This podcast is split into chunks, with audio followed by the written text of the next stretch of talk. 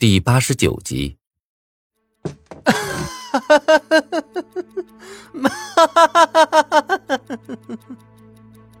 这个时候，角落里忽然传来一阵大笑声。刘昊天欣喜若狂的站了起来，兴奋的狂叫着：“我是国王，我是国王！”看着他的脸，我的嘴角一阵抽搐。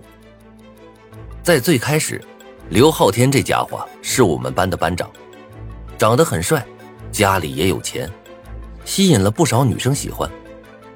结果这家伙呀，却嚣张跋扈，经常嘲笑那些家里穷或者学习不好的同学，搞得大家很是烦他。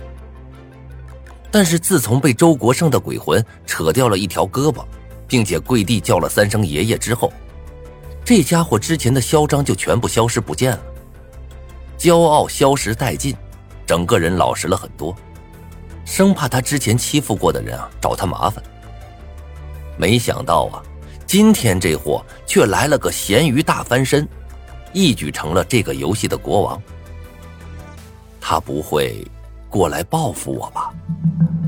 我心里有些忐忑。班里和我抱有同样想法的人不少，纷纷走到他的面前，不安的问道：“班长，我就知道这一次的国王肯定是你的。”就是就是，除了刘哥呀，别的人谁当班长，我都不服。刘哥，大家都是同学，你应该不会欺负我们吧？刘昊天脸上满是得意，阴冷的眸子看着人群中的一个男生，嘴角露出了一丝冷笑。哼，齐文浩，你现在倒是喊刘哥喊得很亲嘛。不过。我怎么记得你前几天把我堵在厕所跟我要钱呢？齐文浩一听这话，脸色瞬间变了，大滴大滴的汗顺着他的额头流了下来。嘿嘿嘿，刘哥呀，那是我被猪油蒙了心。哎呀，您等着，我这就把您的那两万块钱给您转过去。刘昊天猖狂的笑了一声，脸上有些狰狞。呵呵呵两万，哼，我去，两万这点钱你糊弄谁呢呀？啊，这件事儿你要是不给我十万块钱，你就给家里打电话，让他们准备给你收尸吧。齐文浩的脸上瞬间闪过一丝羞辱，但是还是乖乖掏出手机给刘昊天转了十万块钱。毕竟跟命比起来，十万块。倒真的不值一提。收到钱后，刘昊天满意的笑了笑，一巴掌就扇到了齐文浩的脸上。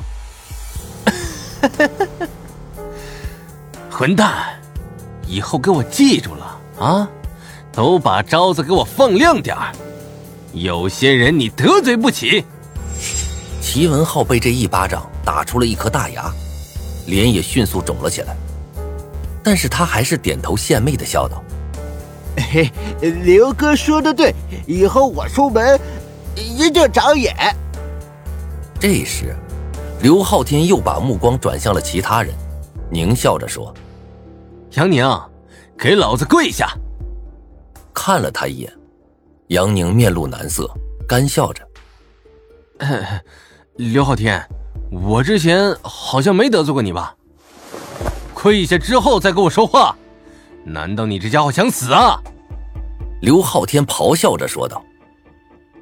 杨宁面露屈辱之色，缓缓的弯下了膝盖。刘昊天走了过去，一脚踹倒了杨宁，脸上满是疯狂之色。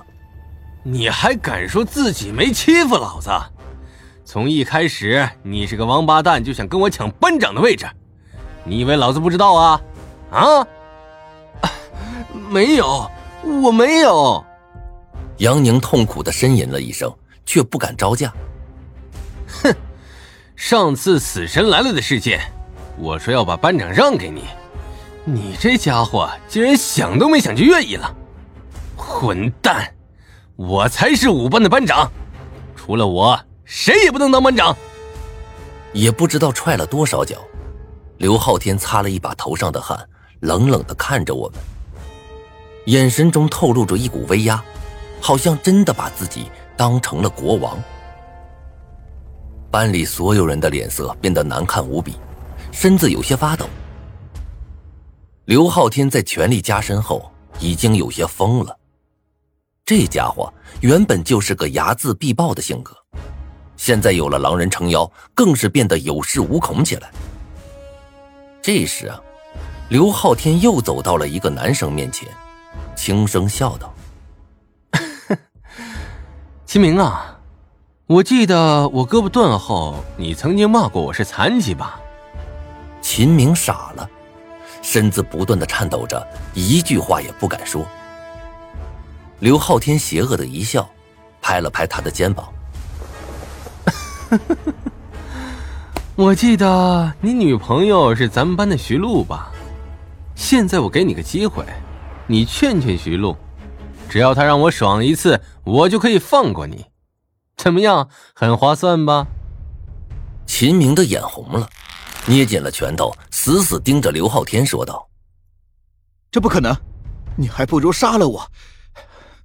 求求你换个条件吧。”“嗯，换个条件。”刘昊天的笑僵住了。“我命令秦明自杀！”刘昊天大声喊道。下一刻，秦明的脸忽然变成了一副茫然的表情。他一把抄起了桌子上的一把圆规，狠狠的刺向了自己的脖子。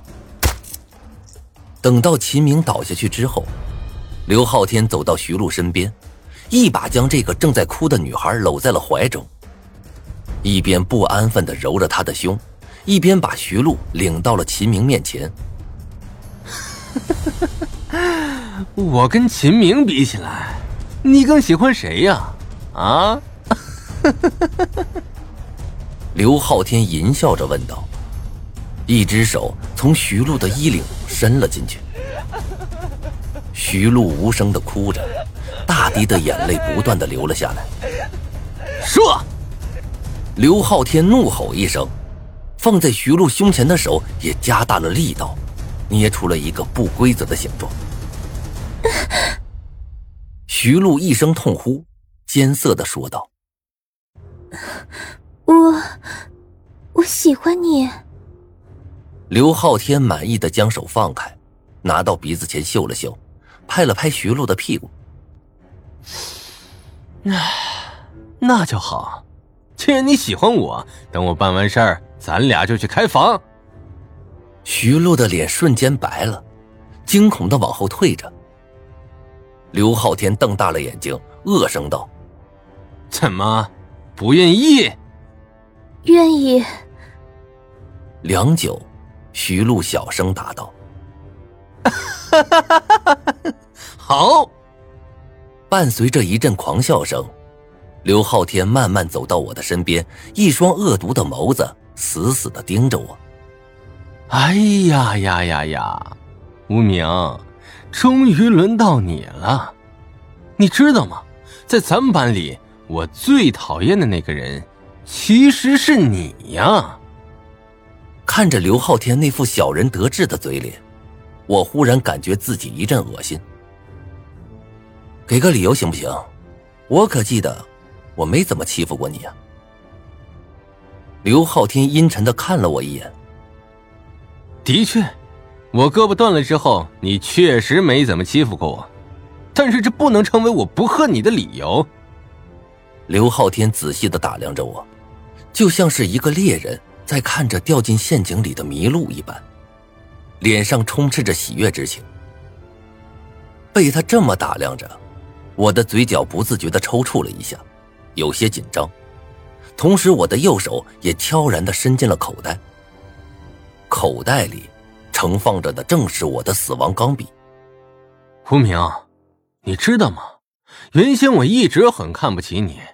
你这家伙要钱没钱，要权没权，一个标准的屌丝，但是却敢跟我当面叫板，我真的很佩服你的勇气。我不屑的笑了笑，哼，你这个逻辑真奇怪的，谁说这个世界上没钱的人就一定要受有钱人的欺负？你觉得你自己有钱，比起马爸爸如何？按照你这个逻辑。要是有一天人家想弄死你，怎么？你洗干净脖子伸出去？听到我当面和刘昊天叫板，班里的同学脸色顿时变了。现在刘昊天是我们的国王，拥有着生杀予夺的权利。我这个行为，在大多数人眼中与送死无异。就连一直挺我的张胖子，也在身后悄悄地拽了拽我的衣角，眼神中满是担忧。